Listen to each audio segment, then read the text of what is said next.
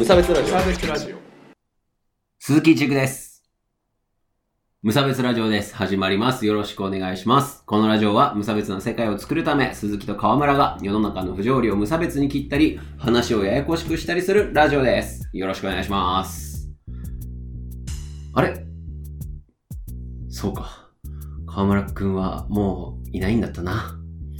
というわけで、えー今日はですね、河村くんが、あのー ちょっと いろいろ忙しいということでですね、僕がちょっと一人でですね、えっ、と、お送りしたいと思います。普段はですね、鈴木と、えー僕の鈴木と、えー河村くんというね、えーちょっとテンションの低い友達とやってるんですけれども、あの、今回はね、僕が一人でちょっとお話をつなげさせていただこうかと思います。ね、河村くんのテンションが復活してれば来週には河村くんも復活してる予定ですので、えー皆さんよろしくお願いします。さて、じゃあね、あの、まあ、今日は一人なので、あの、まあ、僕が、こう、一人でね、こう、語っていく感じになっちゃうんですけれども、えっ、と、なので、えっ、と、まあ、僕の身の上話からですね、話をこう、ちょっと展開させていこうかなと、え思ってるんですけれども、え最近、あの、前もちょっと言ったんですけれども、あの、最近、就活が終わりまして、えー新しいところで働き始めてね、えー、大体1ヶ月半ぐらい経ったんですけれども、えっ、と、あの、詳しいところは言えないんですけども、あの、僕は今実はですね、えっ、と、なんて言うんでしょう。いわゆるエンディング産業っていうやつですよね。あの、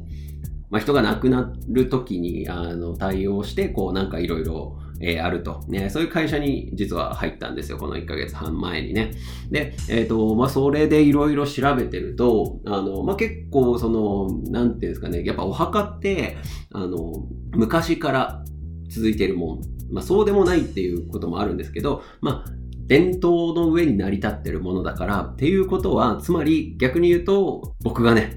僕たちが今敵対していると言ったらあれなんですけど、いわゆる差別的なところとか、ね、そういうところっていうのは実は起きやすいところなんですよ。で、えっ、と、今ね、いろいろ勉強してるんですけど、あの、まあ、そこでちょっと面白いなという思った、ちょっとね、トピックについて紹介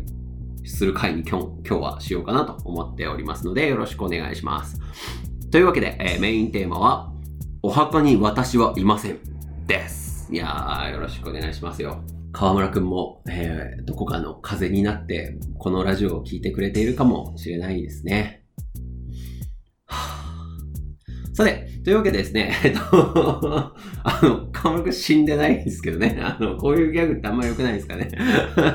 なんですけど、えっ、と、まずですね、えっ、と、皆さん、えーまあ、洗脳風になって、えーお墓ね、の話あるじゃないですか。ね、お墓にいませんっていう話ありますけど、えーまあ、実際ですね、こう、僕って、次男なんですよ。はい。お兄ちゃんがいるんですけど、で、えっ、と、僕の、まあ、今度、まあ、結婚するパートナーがいるんですけど、えっ、と、パートナーの人も、えっ、と、女、まあ、女性で、しかも別に一人っ子でもないと、えいうことがあるので、えっ、と、僕、入るお墓ないんですよ。ね。そこ、ね、そこに、まず、あの、お墓の前で、あの、泣かないでくださいっていう前のお墓が僕は今ない状態なんですよ。これって、あの、面白いシステムで、あの、お墓って、こう、代々こう、つ、継いでいくときに、あの、長男の、長男とその長男の家族しかこう入れないっていう、こう、素敵な決まりがあるんですよ。ね。あの、まあ、なんとなくこう、地方出身の人とか、まあね、あの、若い、若い人でもまあ、もちろんね、まあ、常識的なところではあるんですけど、まあ、結構厳密な、えールールが、ルールというか慣習なんですよ。ルールはないんですけど、ね、慣習があるんですよね。あの、一応いろいろ調べてみると、あの、もちろんルールに、ルール的には、あの、まあ、入っていいんですよ。そのお墓を管理してる人がいいっていうふうに言うと、どんな人でも別に入っていいんだけれども、なんとなくと言ったらあれなんだけども、その家の墓、ね、家の墓っていうことは、あの、次男の家族とか、えー娘は、まあもちろん嫁に行くから、あの別の家になるっていう考え方があって、長男の家族、まあつまり代々の直系の人しか入っちゃいけないっていうね、えー習俗、まあ習慣があるんですよ。これ皆さん知ってました？どうですか？ね。だから今、あの、次男の人とか、えっ、と、まあ、結婚する予定がない人とか、えっ、と、そういう、あまあ、それは長男だったらいいんですけど、長男以外の人で結婚する予定がない人とか、皆さん、あの、墓ないですからね。そう。あの、だから処理、その処理先をこう決めなきゃいけないっていうので、結構その、そういう産業が儲かってたりとかするわけなんですよね。だって、お墓に誰でも彼でも入れたら、新しくお墓とか建たないわけですから、あの、ね、建築屋さんとか、ね、食ってけってないわけですよ。ね、そこになるほどそういう仕組みがあったのだなとか思ったりするわけなんですけど、なので、まあ、ちょっとね、その、まあ、メメントモリじゃないんですけど、あの、まあ、どうしようかなっていうのを、あの、考えとくのは、なん、なんかいいことなんじゃないかなってこう思うわけですよ。なので、で、僕だったらどうするかっていう話なんですけど、まあでもなんか墓はちょっと嫌だなって実は思ったりしてるんですよ。あの、だってなんか、ね あの、まあ、僕の上に石が立ってとか、あの、まあ、あと、亡くなった後って、こう、戒名とかってつくじゃないですか。あの、なんかお墓に掘ってあるなんかこう長いやつね。とか、あるんですけど、なんか僕って今のこう自分の名前すごいこう気に入ってるんで、なんか変えたくないなとかっていう、こうまあ、これいう話すると50代とか60代以上の人に言うと、ちょっとこう、それは浅いよっていうふうに言われる、浅い考えだよみたいなこと言われるんだけど、ね、あの、その辺は好き勝手にやらせてもらえてもいいんじゃねえのかなとか思ったりしちゃうわけですよ。ね、そういう考えの人、若い人多分多いと思うんですよね。まあ若くなくても、なんて言うんでしょう。割とこう、自由主義な 人たちとか多いかなとは思うんですけど、なので、あの、で、結構それって、なんか後々になって考えると、時間がない人っていうか、なんて言うんだろう。死んだ後にすぐやんなきゃいけない、割とすぐやんなきゃいけないことらしくて、まあそれでこう、なんていうの、時間はお金っていうかタイムズマネーで割と高いお金を取られたりとかっていうこともあったりするみたいなんだけれども、えー、それをね、えー、今のうちに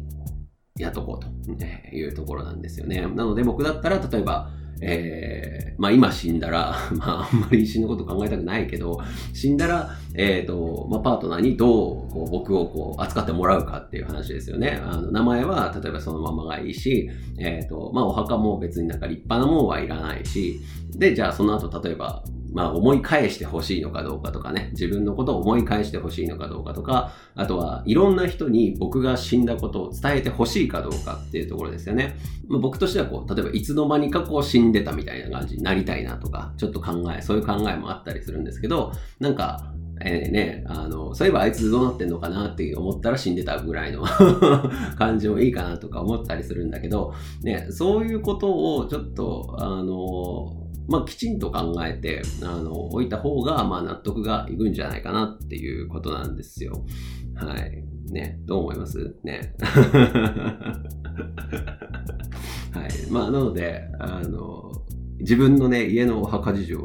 てか、あと、まあ、お墓ね、持ってるっていう、まあ、長男とかの人でも、お墓入れますよっていうところ先決まってる人もさ、あの、本当にそこ行きたいかどうかとかってやっぱり考えるべきだと思うんですよね。その自分の死んだ後のあの解釈をどうしてもらいたいかってなると、じゃあ例えば、仏教的にこうやってもらいたいとか、まあ、教会っぽくキリスト教的にやってもらいたいとか、まあ、そういうのをなんか決めといた方がなんか自分でもこう納得感があるし、あと後に残った人らが、なんか その、まあ例えばその、僕って別に宗教とか全然信じてなかったけど、なんか仏教っぽいお経とかあげちゃっていいのかなとか、そういうことって、こうなんか不安になったりするんじゃないかなって思うんですよね。なので、えっ、ー、と、まあ決めて、目星つけて、まあ宗教っぽくやるんだったらこの辺の宗派がいいなとか、えー、目星をつけたりとか、えー、しておくのはいいことかなって思いますね。なので皆さんやってみてください。で、まあね、そういうふうにやってると、まあ僕がね、今働いてるところに たどり着くかもしれないんですけどね。はい。まあその時はその時で よろしくお願いしますね。はい。で、で、そんな、あの、まあ、総裁関連っていうかね、まあそういうところに働いてるんですけど、この前、ちょうどエンディング産業展っていうのが、あの、我らが故郷、東京ビッグサイトでですね、あの、東5ホールを使ってやってたんですよ。その、えー、まあだから僕、その勉強みたいな感じで行かされてたんですけど、あの会社のね、えーまあお仕事として。で、そこでは大体こう、石屋さんとか仏壇屋さんとか、まあそういう人たちが、えっ、ー、と、こういうことやってますよって、まあうちではこういう商品出してますけど、えっ、ー、と、皆さん買ってきませんかみたいな。まあどっちかっていうと B2B っていう感じですかね。えっ、ー、と、そう、例えば葬儀会社に、あの、仏壇会社が売り込むとか、そういうことをやってるところだったんですよね。まああとは石か。石をこう加工するなんか会社さんとかがあったりして、そこでこう加工のなんか実演とかやってたりしたんですよ。あの、結構ね、あの、ツイッターのハッシュタグとか並んでるんで見てもらうとね、面白いですよ。なんか石で作ったキティちゃんのね、えー、ところ横になんかちょっと可愛いメガネのお姉さんがこうずっと立たされててかわいそうとかね そういうのもあったりするんですけど、そこでこう、まあいろいろね、あのー、見てきたんだけど、一個ちょっと気になったのがあってですよ。あの、LGBT のライフエンディングなんとかみたいなブースがあったんですよね。あの、まあ僕、まあそういうお話ってちょっと興味があって、調べてたりもね、するんだけども、なんかちょっとね、こう気になって、たところがありまして、その、まあそこはこう、まあ、LGBT の人たちって、その、まあお墓が難しい、お墓に、お墓に入るのが難しいですよとか、まあそういうお話されてたんですよね。あの、まあさっき言った通り、えっ、ー、と、長男の人とかしか入れなかったんだけれども、えっ、ー、と、まあ例えば、じゃあまあ僕は男性だから、まあ男性で例えると分かりやすいんで言うけれども、まあ、自分は家の長男であると。で、えっ、ー、と、お墓を継がなきゃいけないですよ。で、そこのお墓には、えっ、ー、と、お嫁さんをもらって、で、えっ、ー、と、できれば男の子を設けて、で、それで、どんどん繋いでいかなきゃいけない。自分の家を繋いで、次にこのお墓に入る、お墓を守る子供を、えっ、ー、と、作って家族で育てなきゃいけないみたいな、その、そういうルールというか習慣があったわけですよね。で、そうなった時に、じゃあ、えっ、ー、と、自分はゲイですってなった時に、えー、まあ、残したくない。まあ、残せなくはないですよ。あの、あの、偽装結婚みたいな形でもらうっていう人ももちろん昔はすごい多かったというか、それが基本だったみたいなんですけど、ね、長男で独り身なんていうと結構叩かれたりとか、まあそういう時代があったわけですよ。で、えっ、ー、と、なので、まあ、あの、そういう人たちがどう落ち着いて死のうかっていうふうに考えるときに、お墓って結構、あんま落ち着かないところであるという解釈はまあわかるんですよね。ねで、それに向けて、えー、じゃあ皆さんどうしましょうっていう趣旨のブースだったんですよね。ね。あの、まあわかると思います。あの、やっぱあの古い感じのね、そういう考えにすごいこうダメージを受けてた人たちが多いわ。まあ多いのかな？多いかどうかもまあわからないけれども多いんじゃないですか？多いと思うからそういうまあブースがあるというふうに考えるんですけど、で、そこでこう提案されてるのが、あの、海洋散骨ってやつですね。あの、海にこう巻いちゃうというね。まあ、それこそ、線の風に してしまうという、物理的にこう線の風にしてしまうという、まあ、選択肢が、まあ、同じブースでこう提携してたんですよね。まあ、あの、その確かに相性がいいと。あの、海の方に巻いちゃうから、その、こう、細かいこう家族のしがらみとか、えー、そういうのからこう解放されることができますよっていうことなんだと思うんですよね。まあもちろんやっぱり入るなとかいうお墓を持っているね、あのよ別の親戚とかいないし、えー、そういうところはあのすごい向いてると思うんですよね。確かにちょっとあの複雑な事情の人にはね。うん、でもなんかそこにこうすごい個人的には違和感を感じたんですよ。ね。あの、これ、この感じわかるかどうかはわかんないんですけど、その、これちょっと解釈論みたいなところあるんですけど、じゃあ、えっ、ー、と、まず一個、まあ、何個かこうちょっと違和感あるところがあるんですけど、なんかもう LGBT の人たちは全員海洋散骨すると全解決ですよみたいな感じの書かれ方をしてるところがなんかピンとこないんですよね。あの、まあ、ブースでその実際ちょっとお話も聞いたんですけど、その、な、LGBT の人はとかいう言い方をするんですけど、それって多分その、いわゆる活動をしてる人、あの、にとって、どうなんだろう、それってなんか微妙な言い方じゃないのかなって、だって、あの、十波人からげに私はこういう人間ですっていうのを、あの、まあ、例えばゲイだからこうだとか、レズビアンだからこうだっていうのを、えー、っと、されるのがあんまりよろしくないと いうスタンスでいるのに、えっ、と、LGBT はこうですよっていうふうに言うのはどうなのかとか、まあそもそもね、LGB まではともかく T はまたね、あの別の話だし、とにかくこう全部まとめて LGBT の人たちはもう海洋散骨が全部いいんだよっていうふうになると、じゃあ、えっ、ー、と、自分の中でこう昔的な、その、例えばお墓にあの入りたいとか、それこそお墓にあの自分のあの同性パートナーと一緒に入りたいとかっていう人も、まあ、もちろんやっぱいると思うし、あのそういう伝統みたいなところに入っていきたいっていう人もねい、るんじゃねえかなって思ったんですけど、なんかそこがスポイルされてる気がすごいしてしまったんですよね。うん。で、えっ、ー、と、もう一個。で、で、そこで、えっ、ー、と、もう一個気になったのが、海洋散骨っていうところなんですけど、まあ、あの、すごい、まあ、僕も、あの、ぶっちゃけいいなと思ったんですよね。あの、外に巻いてもらうっていうのは、あの、いいな。あの僕、こう、なんかめんどくさいっていうか、あの、あの細かいこととかを、あの、後にいた人にこうやってもらいたくないなっていう気持ちがやっぱあるんですよ。その、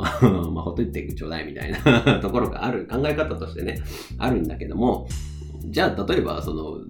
なんて言うんだろう、それって自分の考え方っていうか、えっ、ー、と、ネガティブにそこを取るのは良くないっていうか、あの、きちんとその、もう、俺はほっといてくれって言って行くならいいと思うんだけど、お墓に入れないから、みたいな雰囲気をなんとなくちょっと感じちゃったわけですよ。その、仕方なくみたいな。えー、で、それで、じゃあ本当は例えば、えー、パートナーがいて、お参りとかもしてほしいんだけども、えっ、ー、と、墓に入れないからとか、えー、自分の墓を継がなきゃいけないとか、そのしがらみから逃げるように海洋散骨みたいな。なんかそれって違和感がないですか？な根本的な解決になってないっていうか、そういう解決の方法も、まあもちろん、それは一個、それで救われてる人ももちろんいるのはわかるんですけど、えっ、と、別の形もあってしかるべきなのに、LGBT のライフエンディングっていうブースに海洋散骨のところが一緒に出てるっていうのは、えっ、ー、と、すべてを代表しているように見えてしまうっていう、これわかりますかね？あの、そのね、LGBT 全部を代表して見見えるっていうのがすごい違和感があったんですよね。でですよ、あの、それで、まあ見て、まあちょっとセミナーとかやってるんですよとかって言われてさ、あの、で見てみたら、そのなんか、あの、セミナー、その LGBT のライフエンディングに対するこうアドバイスをどうしていくかみたいなセミナー、があって、それまあ1回参加費2500円とか2000円とか いうのを渡される、この違和感をこう感じてほしいわけですよね。もちろんお金を取るのが良くないとかいうことじゃないんですよ。あの、お金はもちろん、その運動をするためにお金っていうのは絶対に必要なもので、それは、えっ、ー、と、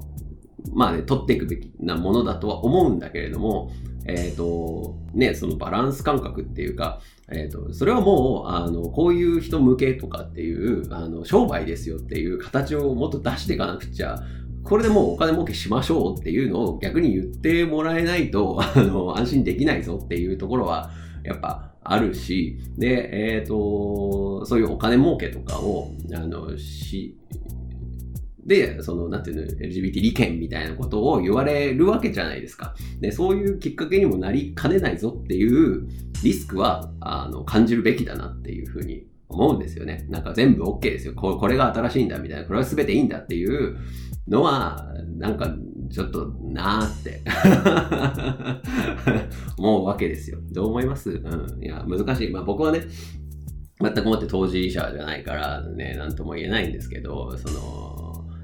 前ちょっとツイッターで話したんですけど、その LGBT トイレっていうのがあるんですよ、今。LGBT トイレって受けません？ね、どう思います？あの、LGBT の人向けのトイレっていう、ね、虹のマークが貼り出されてるっていう話。まあね、なんか、まあ結局なんか嘘ついていうか、まあ勘違いツイートだったみたいな話もあるんですけど、ね、今の流れ全然ありそうじゃないですか。ね。LGBT の人向けトイレを作りました。ね、男、女、LGBT みたいな。真ん中にあんのかよ、みたいな。そこ行ってる人は、レズビアンか、ゲイセクシャルか、バイセクシャルか、ね、トランスジェンダーか、みたいな。えー、じゃあ、セクシャルの人はどうなるのとか、そういうのも、ま、なんかこう、浅いですよね。浅いんだけど、あの、ね、まあ、やらないよりマシなのかな？どうなのかな？とか思っちゃうわけなんですよね。はい。うん、なんか、ややこしい話になってきたんですけど。まあ、そんなわけで、あの、死ぬ、あの、まあ、これ話をね、えっ、ー、と、ちょっと飛びすぎちゃったんで、このぐらいにしときますけども、えっ、ー、と、死ぬ時でどうしようかっていう話は、まあ、メメントモリですよ。メメントモリをちょっと考えましょうよっていうところなんですよね。で、その時に意外とめんどくさいことが、身の回りに残ってたりするので、あの、そういうことを処理しきって、あの、おこうかなと。もしくは、あの、これ全部、マジで何もかん、まあ、死んだら、自分死んだら、あの、別に誰にも迷惑かかんないので、えっと、こう、準備とかね、別にしないで死んじゃうっていう方がいいと思います。逆にね。あの何もやらないんだったら、マジで何もやらない方が、えっ、ー、と、気分的に楽かなっていう。ね、死んだ後の話なんてわかんねえんだから、っていう気持ちでいる方が楽かもしれませんね。というわけで、えっ、ー、と、お墓に私はいませんということで、えー、まあ僕はね、この後どこにいるのかわかんないですけど、ね、どう、どうしますって いうところをちょっと、えー、考えてみていただけると、えー、いいかなと。そして、えー、その一環で僕に会いましたら、まあなんかいい話でもしましょう。